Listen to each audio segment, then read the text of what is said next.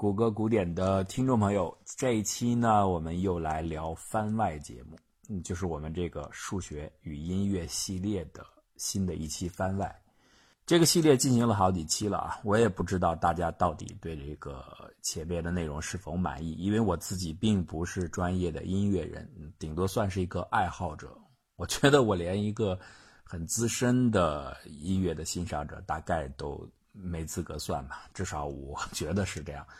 啊，但是我确确实实很喜欢啊，不仅仅是它，因为它优美啊，你大家可以从我的节目中听出来，我关注了很多的创新的角度，或者说一种比较深层次命题的探索，就是音乐的本质到底是什么？不仅仅是满足大众化的、比较 popular 的这种音乐的口味，各种各样新奇的一些探索的音乐乐理、音乐的哲学，啊，这点我都很感兴趣，所以我在我的节目当中。也尽量给大家穿插了这些内容。那这个番外聊什么呢？其实我做这期番外，这期比较轻松一点啊，就是不再聊什么正儿八经的主题的，更像一次赏析的节目。因为我接触到许多比较新奇的，然后和我们的万事万物、周天机理能够紧密的融合在一起的一些音乐创作理念。这个主要是在呃国外啊，咱们国内在这块可能相对弱一些。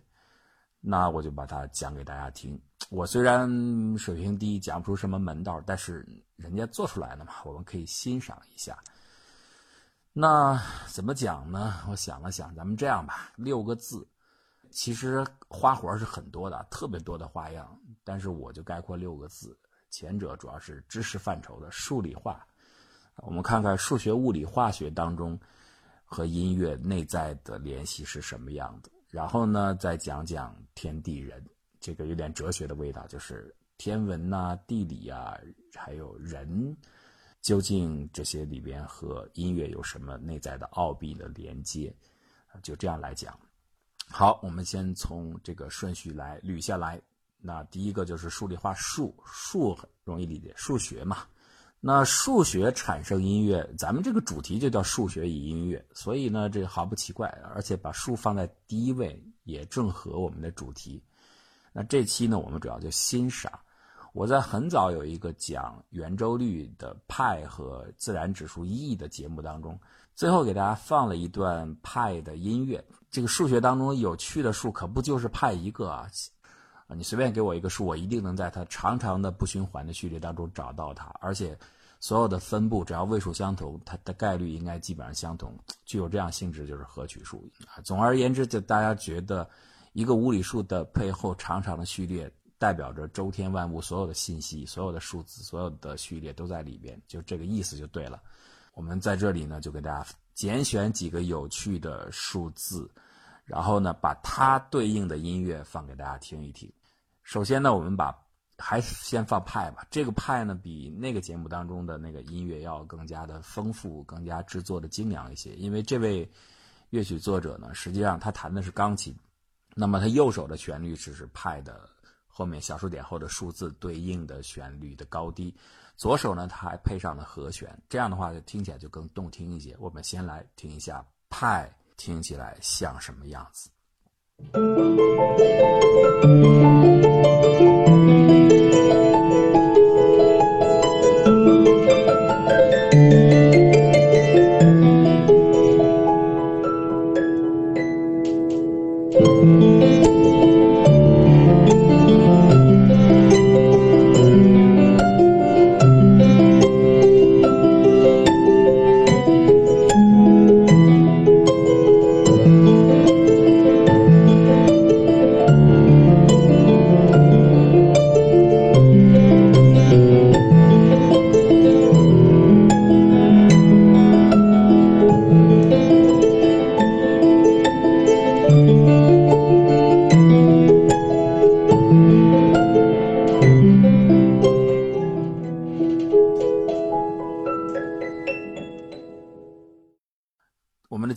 说派和 e 是对应的，自然指数 e 也是一个非常神奇的超越数。那我们再来听听 e 在音乐上对应的模样是个什么样子。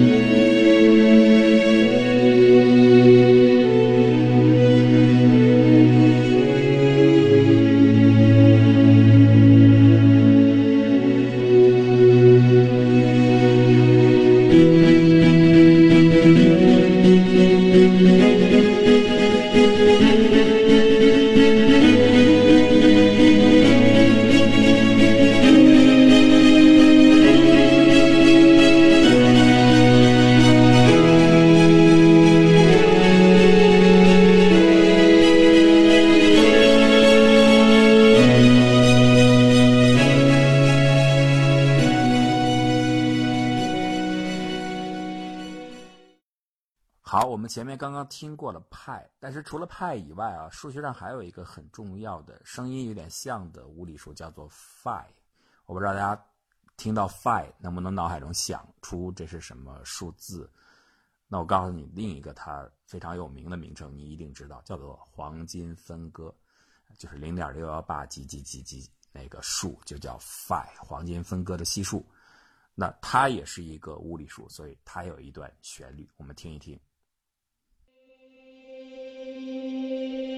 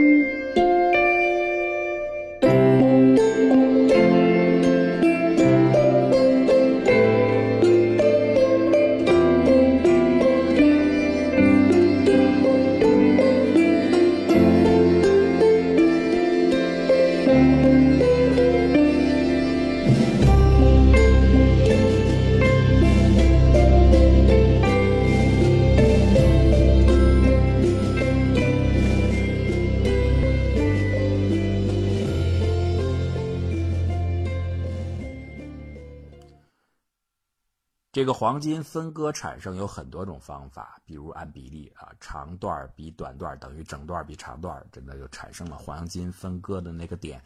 但是还有一个序列，斐波那契序列，它的后项比前项，这样比下来正好就能够产生黄金分割。所以斐波那契数列也被认为是一个很神奇的序列。那这个序列呢，它如果谱取当然有点难了，因为前面呢我们都知道，那无理数每个数位最后是零到九。这个数字范围内，所以它很容易对应到乐曲的曲谱上。但是斐波那契数列如果要把它变成曲子难了，因为它的数值越往后越大，怎么办呢？那我可以模七呀，这个模曲模大家都知道啊，学过数学的人都知道，就是相当于我除以七或者余数，或者啊两位在一起来处理啊，把它变成更大的一个区间的这个范围内循环的数值。总而言之，经过曲模的处理，它就可以变成。钢琴上可以演奏的乐曲，我们来听一下斐波那契数列的曲子是什么样的感觉。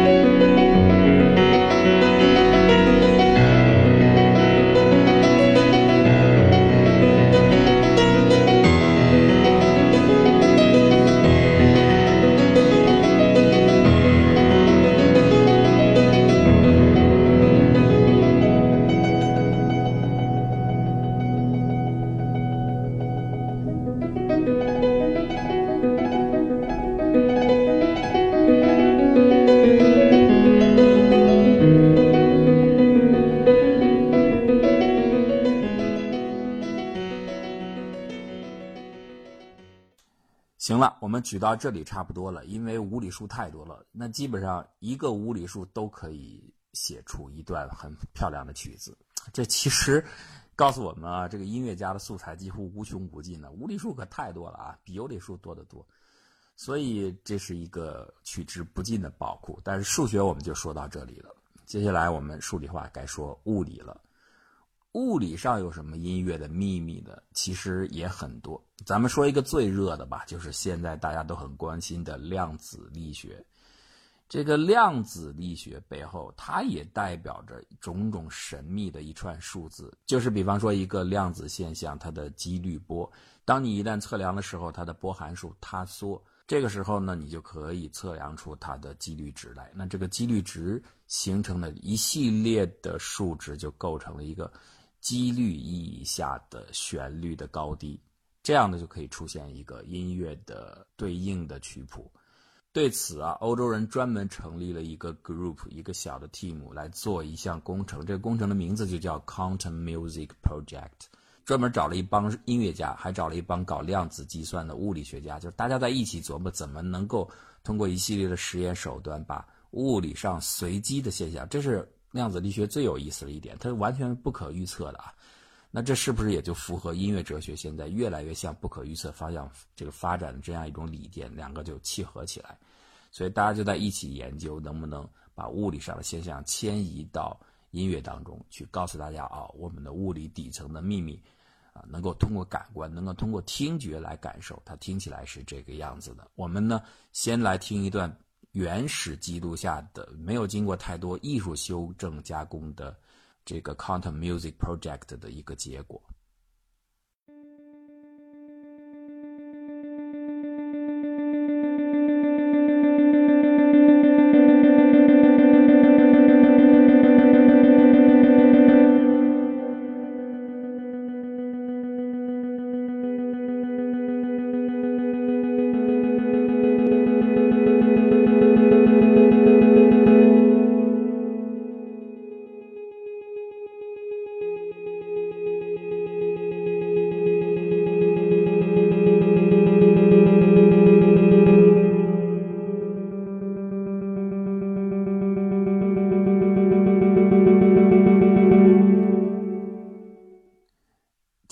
这个比较直白一些啊，比较单纯一些的一个旋律。那我们现在再来听一听，应该是经过艺术家加工以后的一首曲子《Deep Heart》，它也是这个工程输出的一个结果。不过这个由于有了艺术的润色，就好听一些。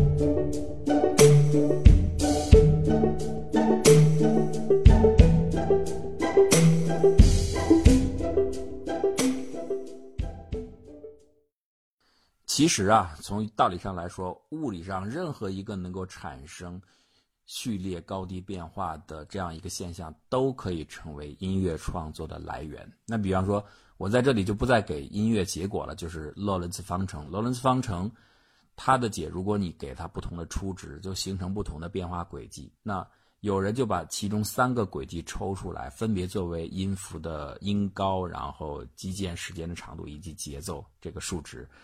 形成一段旋律也挺好听的，但是这里面时间关系，我就不再给这个罗伦兹方程展示给大家听了。其实任何一个方程都是可以的，那这就是物理和数学的有趣的连接。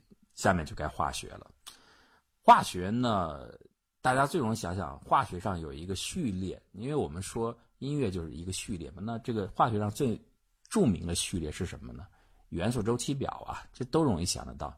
元素周期表就是最清醒的序列，那它和音乐的音符怎么建立关系呢？哎，天然有关系，因为每个元素有自己的固有振动频率，这个频率就对应着声音嘛，对吧？声音就是频率，所以就仿佛每一个元素都对应最接近它那个频率的音阶，我们就可以建立关系，就像和钢琴的琴键进行对应一样，每个琴键上放了一个元素。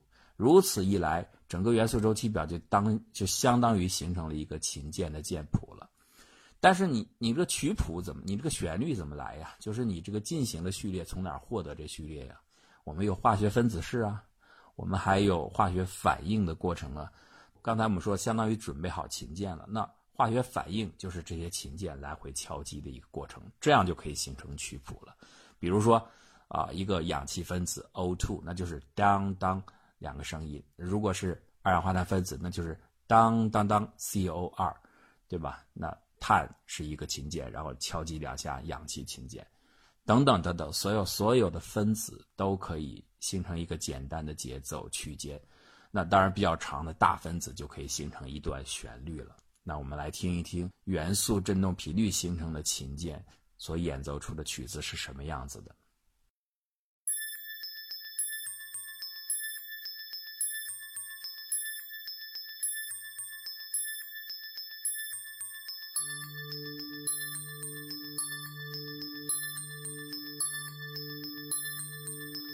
注意啊，这是氧气分子的声音，当当。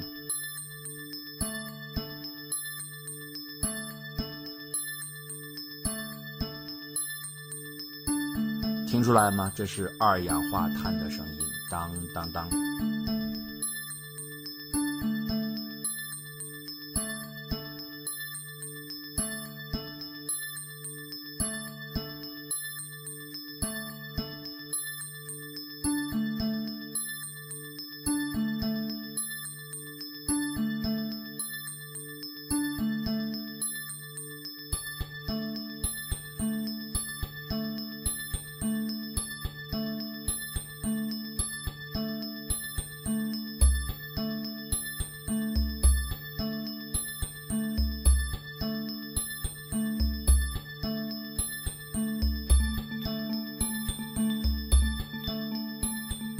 后面的都是一些大分子的声音啊，我们听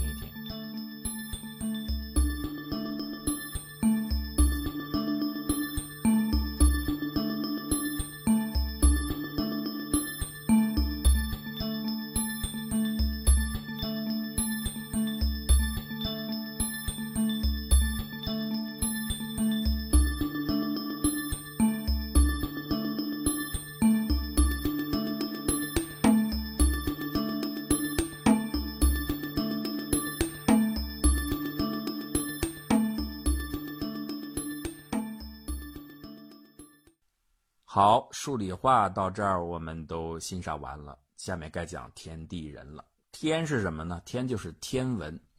这个天文和音乐怎么能联系呢？哎，就有奇人啊，就有牛人，就能做这件事儿。这位牛人是谁呢？就是 John Cage，约翰凯奇。啊，他老师也是一个挺神经质的人，就是我们。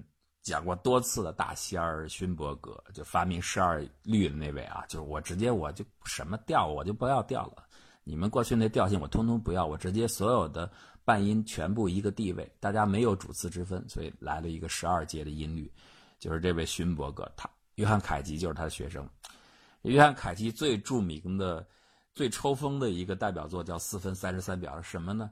整个这么长的一段旋律内。最大的一个特点是没有一个音符，就等于乐谱是空的。那大家可能觉得奇怪了，空乐谱怎么演奏？哎，人家就有这牛逼的能力。它是什么呢？它是一种新的理念。我们过去是靠音符标定一个高低，相当于画出一条曲线的高低来，这样形成旋律。而到了 John Cage 这个时候，他就想，我不要这些东西的。什么叫音乐？就是各种各样的声音揉到一起就行。既然各种各样的声音，我只要获取以后。那我干嘛还要什么音符呢？我完全不要，直接大家就揉在一起就能成为音乐。所以他的四分三十三秒里边一个音符都没有，就不靠谱啊。所以这师徒俩真的很奇葩啊！师傅是不着调，徒弟是不靠谱，唉，没谱的人生。但是呢，他们确确实实是大家，咱们那是戏谑之词，人家的确是一种崭新的理念。John Cage 就想到了天上的事儿。他有一次去听人家的物理讲座，反正估计也听不懂，就量子力学的，听了个迷迷糊糊，大概就觉得哦，量子力学就是说什么东西都不确定。哎，这个好啊，这跟我我不靠谱啊，跟我的想法一样，我就认为一切都不定的。那我要好好的研究一下这个天体物理啊，研究一下量子力学。他就琢磨这事儿，跑到图书馆借了一幅天上的星图，啊，星空的图，然后把这图拿来影印下来，半透明的叠加在谱子上，再沿着很多方向啊，把这个星空图给展开以后，叠加到谱子上，把这些星辰的位置就画在了谱子上。画完以后。你就把它想象成一个一个奇特的这个音符就好了，这样就做出了一个很奇葩的曲子，它叫宇宙的曲子啊，这就是宇宙，因为这是宇宙的天星分布的图，然后放在乐谱上形成的。我们可以听听这位神奇的这个宇宙之声是什么样的。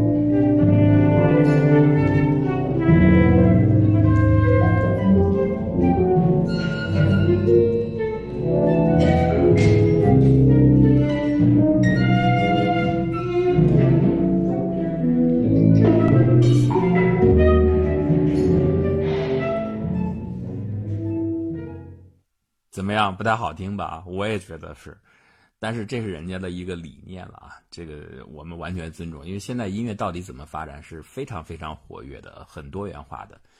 这就是天，天上的星说完了，地上说什么呢？哎，地上长的花花草草啊，咱们说说这个各种各样的植物。植物和音乐，我们大家应该一般听说过什么呢？就是给植物放音乐，就是为了让植物长得很好。因为有人说植物有情绪嘛，特别是一些种果子、种经济作物的人特别信这个。那我给它放音乐，它会长得更好。啊，这个它的科学范式意义下是说植物有情绪，对不对？这个咱们今天不讨论。但是这样做的人很多，我们先听听人们放给植物听的音乐是什么样的。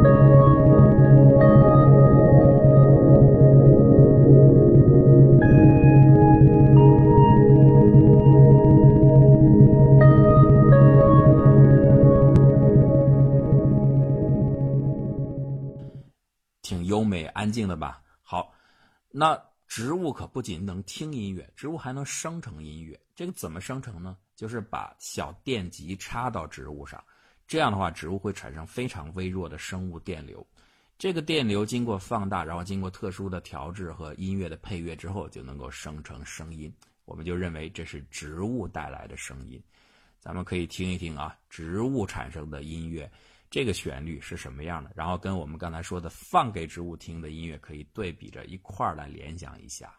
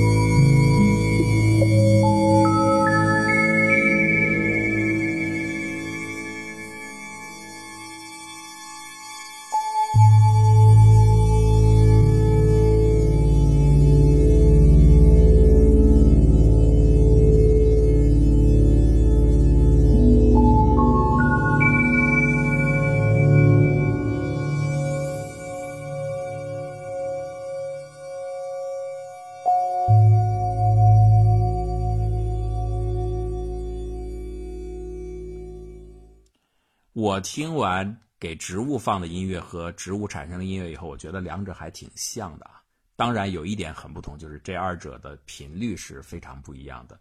放给植物听的音乐，人造的音乐频率很低，但是从植物那里得来音乐的时候，这个频率是很高的，因为两者的强弱是完全不同的，有这么一个区别。这就是地上的花花草草。那天地人最后该说到人，其实就是在说生命。生命当中蕴藏着宇宙万物当中最重要的一个序列，就是我们的基因。基因组就是一个天然的碱基序列，A、C、T、G 四个碱基，那就提供了一个丰富变换的乐曲的基础旋律。当然，这个比较单调了嘛，再加上什么呢？再加上比如氨基酸，二十二种氨基酸，那就可以产生更加丰富的配乐了，就可以有多层次的旋律来产生了。这个在国外已经有公司在做这件事儿了，我所以说人家老是走到前面一步。啊，就是基因音乐公司干嘛呢？就是为你这个独一无二的体内的基因谱写独一无二的曲子。哎，这个挺有意思啊！如果你自己有女朋友，你为她按照她的基因谱写一曲独特的曲子，应该是挺有意义的吧？反正人家这样来做的。最早这么做的人呢是斯图亚特·米切尔啊，我们一起来听听他最早用自己的 DNA 写的生命协奏曲是什么样子的。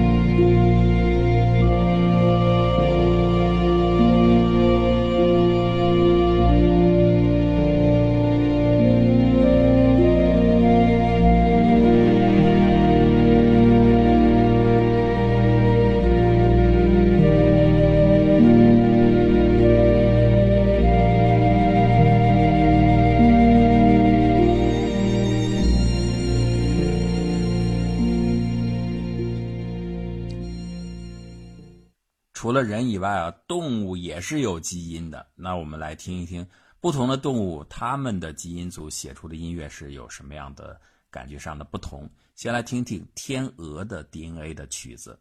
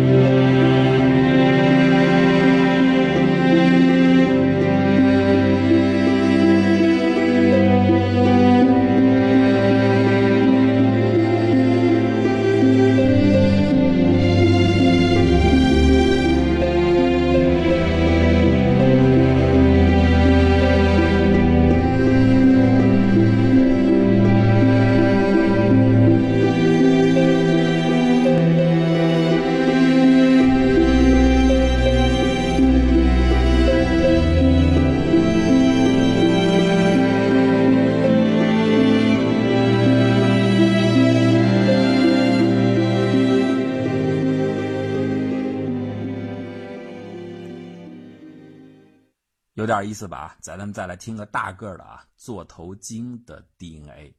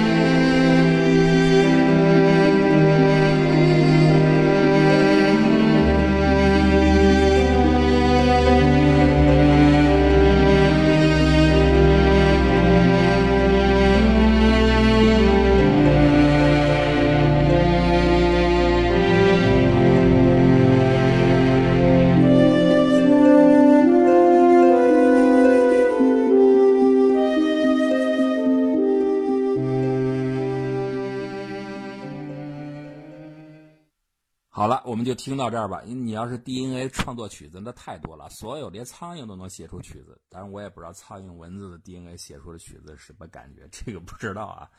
呃，我只能说，这个斯图亚特他们最开始写曲子的时候很用心，不仅是为氨基酸、为基因组提供了多层次、比较丰富的旋律的数据来源，而且他们在节奏上也是，因为节奏也很重要啊，特意是按照。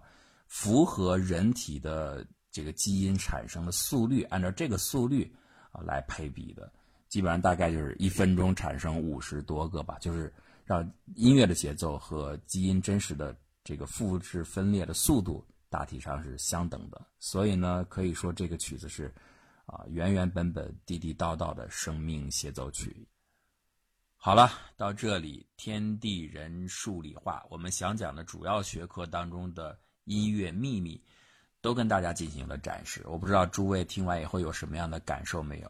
啊，我是觉得现代的音乐发展到今天，真的令人眼界大开，有太多太多新奇的来源、新奇的灵感的存在。至少这种探索精神是尤为值得我们肯定的。那最后呢，我想奉上一曲很简单的、很明快的音乐，这个不是什么。呃，奇妙的来源啊，就是人创作的。它是什么呢？它是讲原子的一首算童谣吧，或者算一首科普的歌曲，但是非常的好听。我想说什么呢？就是我觉得别人的国外的许多的艺术家很用心的在做这件事，用音乐，用大家最接受的方式，去把许许多多重要的知识和信息包括在其中。那在这样的长期的耳濡目染下。当然，它整个的科学素养和氛围就能够得到提升。我想，类似这样的事情，我们的国内也应该更多的去做。他的歌词写的也很好，基本上这首歌全部唱下来之后，你对原子的发现历史就了解了一个底儿调。那如果有小朋友的大朋友们，啊，可以让自己的孩子多听一听。那大朋友自己也可以多听一听啊。你把整个的歌词记下来以后。我觉得听一遍应该是有所收获的。那这首歌的歌词，我们也会在谷歌古典的微信公众号当中张贴出来，感兴趣的朋友可以在里边查看。你会发现，原子的发现历史上，直到最近，所有重大的事件和重要的人物都全部出现了，无一遗漏。我们也想借助这首欢快的《原子之歌》，祝大家元宵节快乐。感谢您的收听。Long ago, two Greeks were consuming grapes and wine. They had a great idea that was really, really fine. If you took a substance and divided it enough, eventually you get the smallest particle of stuff. 1800 Dalton said the atom is a sphere.